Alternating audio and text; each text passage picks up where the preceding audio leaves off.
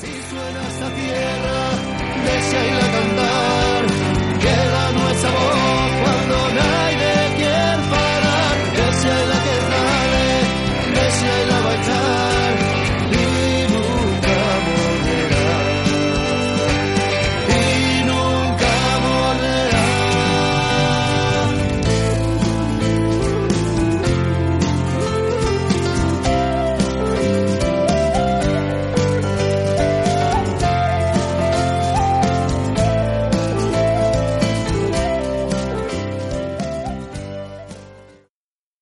Hola, hola, hola, queridos radiantes de Elena Radio. Bienvenidos y bienvenidas al programa del recreo. En este programa ce- colaborará toda la comunidad educativa y pretendemos que sea una ventana abierta para que el alumnado, profesorado y familias participe y nos cuenten todo lo que quieran. Aquí todo el alumnado puede tener su propia sección y hablar de los temas que les apasionen o preocupen. También se pueden contar los proyectos que estáis realizando en clase con vuestros profesores y profesoras. Y las familias pueden participar de todas las maneras que se les ocurra. Hoy os traemos algunas cosas muy interesantes. La cooperativa del centro va tomando forma. Tendremos un nuevo capítulo del Rincón Mate- Matemático. Entrevistaremos a Nando López y al profe de lengua, Alberto. Y sin más dilación, ¡empezamos!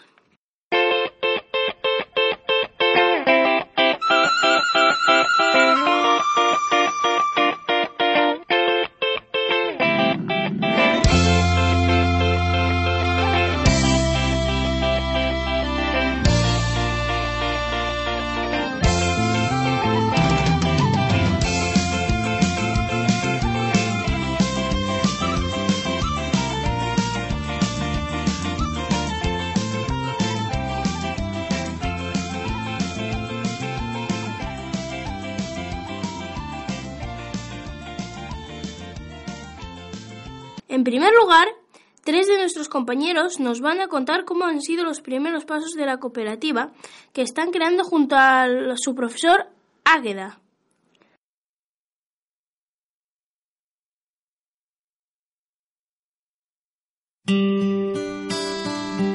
Hola, soy Cristian de cuarto F de la ESO y estoy aquí con mi compañera Tania Hola, buenas.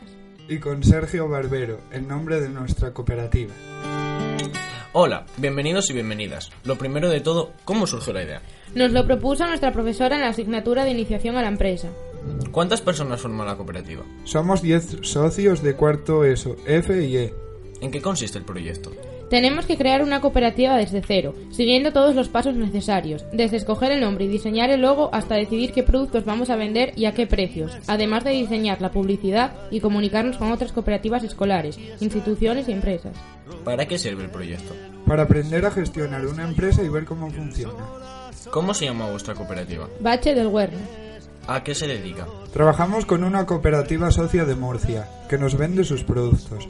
Nuestra cooperativa va a vender en el mercado del mes de mayo esos productos y a la vez nosotros les enviamos productos típicos de Asturias que tendrán que vender en Murcia. ¿Cuándo y dónde va a ser el mercado? En Mieres, en el mes de mayo por la mañana. Animamos a toda la gente que pueda ir y que pasen por allí. Y de paso, que nos compren algo. Muchas gracias por, por dedicarnos un rato de vuestro tiempo. Os deseamos mucha suerte con el proyecto. Gracias, a, vosotros por, invitarnos. Ahora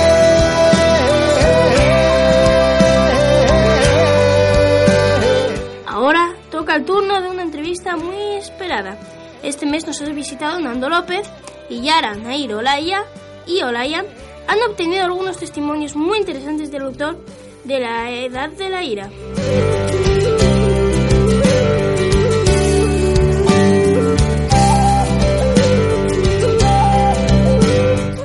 Hola, hoy vamos a hacerle una entrevista a Nando López, el autor de La Edad de la Ira, El Reino de las Tres Lunas. Y Nadie nos oye, que son unos libros que hemos leído en este instituto. ¿Nos puedes contar la mejor y la peor anécdota que hayas pasado dando charlas en un instituto? La peor es difícil porque siempre tengo experiencias muy buenas. Más que la peor, la más divertida fue en un, en un instituto como este. Era también primero de la ESO y era el Reino de las Tres Lunas. Y abrimos el turno de preguntas Y eh, yo notaba que las preguntas eran muy extrañas. Eran del tipo, ¿por qué muere el protagonista? Yo pensaba, no muere, o sea, vive. Y yo contestaba como podía, eh, ¿por qué la historia transcurre en el siglo XVII? Y yo, "Mm, es en la Edad Media. Entonces no entendía muy bien qué estaba pasando. Y ya llegó el final, el caso es que era una gente muy, muy educada y ellos trataban de preguntar. Yo veía que había mucho interés, pero no atinaban nunca, ¿no?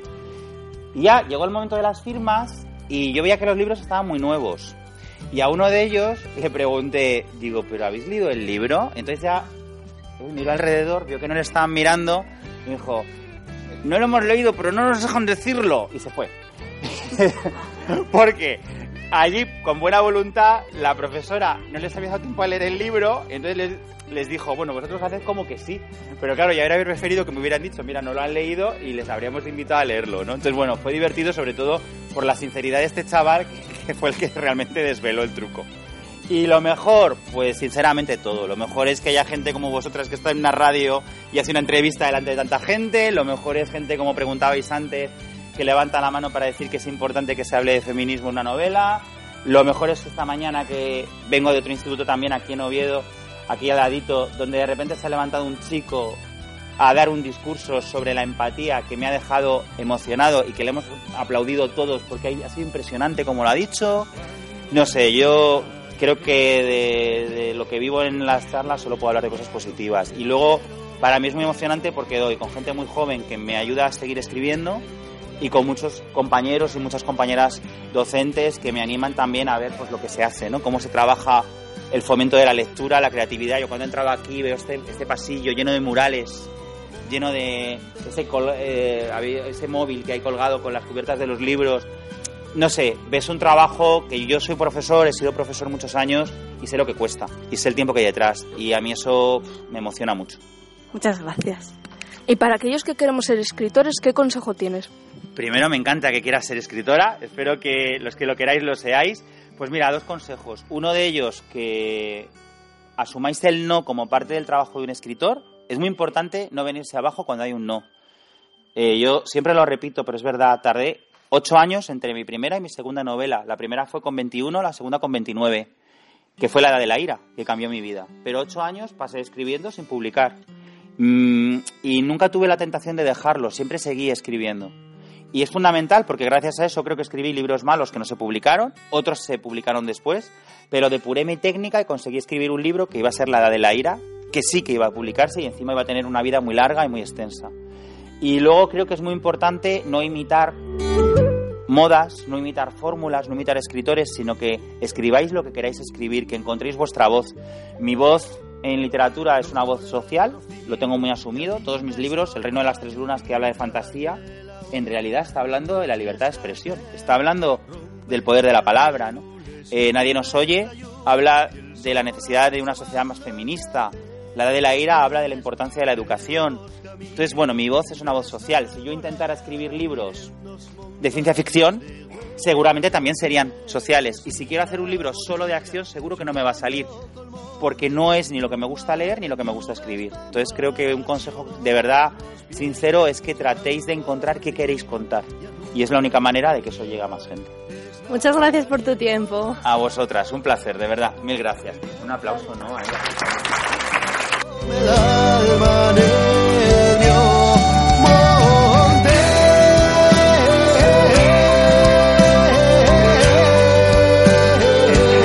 Es el turno ahora del Rincón Matemático.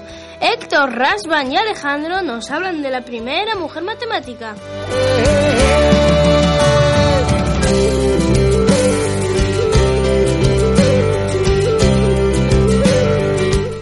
Buenos días, este es el programa del Rincón Matemático dedicado hoy a la primera mujer matemática que fue Hipatia de, Hipatia de Alejandría. ¿Sabéis quién fue Hipatia de Alejandría? Fue una mujer filósofa y maestra neoplatónica que destacó en los, en los campos de las matemáticas y astronomía. ¿Sabéis dónde nació? En Alejandría, Egipto, en el año 355 y murió en el año 415. ¿Pensáis que Hipatia tuvo una vida fácil? Pues no tuvo... Pues no, tuvo una vida difícil. Fue señalada y perseguida por la religión cristiana y por la situación política de aquella época, la cual era contraria a sus ideales. Hipatia nos ha dejado muchos conocimientos, aunque desgraciadamente no tenemos sus obras. Escribió un tratado de geometría y astronomía. Inventó el higómetro, instrumento para medir la densidad de los líquidos. También se cree que Hipatia desarrolló el astrolabio. ¿Sabéis quién fue el padre de Hipatia? Fue Teón, el director de la biblioteca de, de Alejandría. Esta situación le dio la posibilidad de tener una educación holística que sirvió como punto de partida en sus investigaciones. ¿Sabéis cómo murió? Se cree que Hipatia murió asesinada en manos de los religiosos cristianos radicales. Bueno, hasta aquí ha llegado el rincón matemático. Nos despedimos. Eh, Cristian Santos Pérez, Héctor Díez Martínez, Alejandro Torres López y yo, Rafael Alessandro.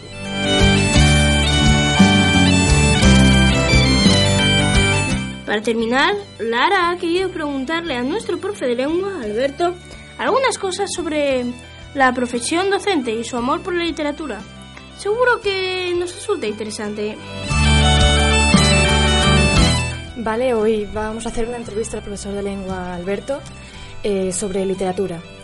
Eh, después de todos tus años de enseñanza como profesor de lengua castellana y literatura, ¿qué es sobre lo que más te gusta hablar de este último ámbito? Sobre eh, la enseñanza o, y la literatura. Bueno, pues eh, lo que me- de lo que me gusta hablar sobre todo es de literatura porque es mi ámbito y es lo que más disfruto yo. Aunque también eh, uniendo literatura y enseñanza, una de las cosas más difíciles de la profesión es eh, hacer que los alumnos lean y que disfruten la literatura. Es algo que aún hoy en muchas ocasiones todavía me cuesta y es uno de mis puntos pendientes en mi profesión que tengo que mejorar.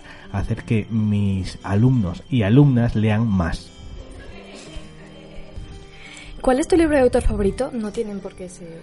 Eh, pues eh, mm, en cuestión de narrativa, que es lo que más suelo leer, eh, me gusta mucho lo- me gusta mucho los, los autores sudamericanos, sobre todo mm, García Márquez y uno de mis libros favoritos es Cien años de soledad.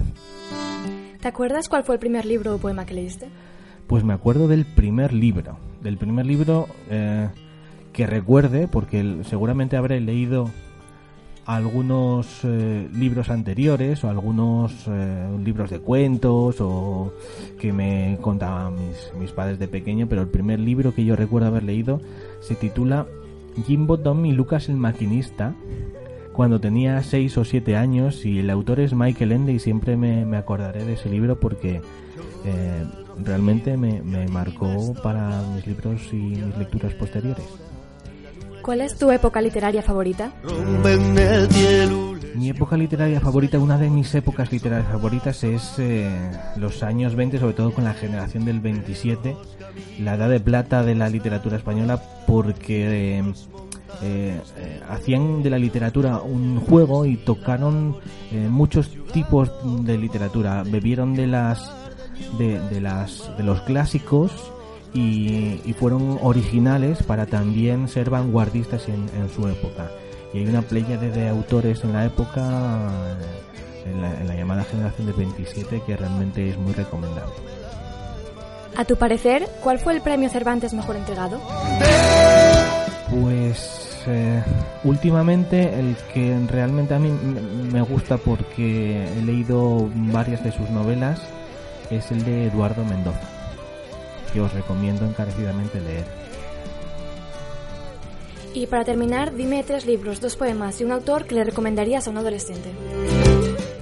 Pues eh, tres, tres libros para adolescentes hay muchos. Eh, los que estamos leyendo últimamente de Nando López, por ejemplo, eh, Nadie nos oye, o cualquiera de Fernando Lalana, Los hijos del trueno, eh, y el tercero, pues uno un poco, digamos, un, poco más clásico, pues Oliver Twist, por ejemplo, ¿no?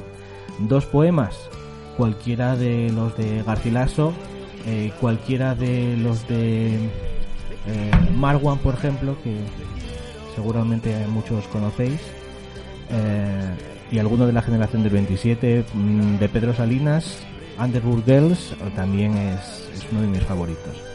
Y la última que no recuerdo, me- El autor. el autor. Autor, pues, por ejemplo, Eduardo Mendoza, que es muy asequible y os podéis reír mucho con él. Cualquiera de sus novelas son muy recomendables. Vale, muchas gracias. Nada, a ti, Lara. Y llegamos al final de nuestro primer programa del recreo, hecho con las colaboraciones de toda la comunidad educativa. Desde aquí os invitamos a participar y a que os unáis a Lena Radio. ¡Hasta la próxima!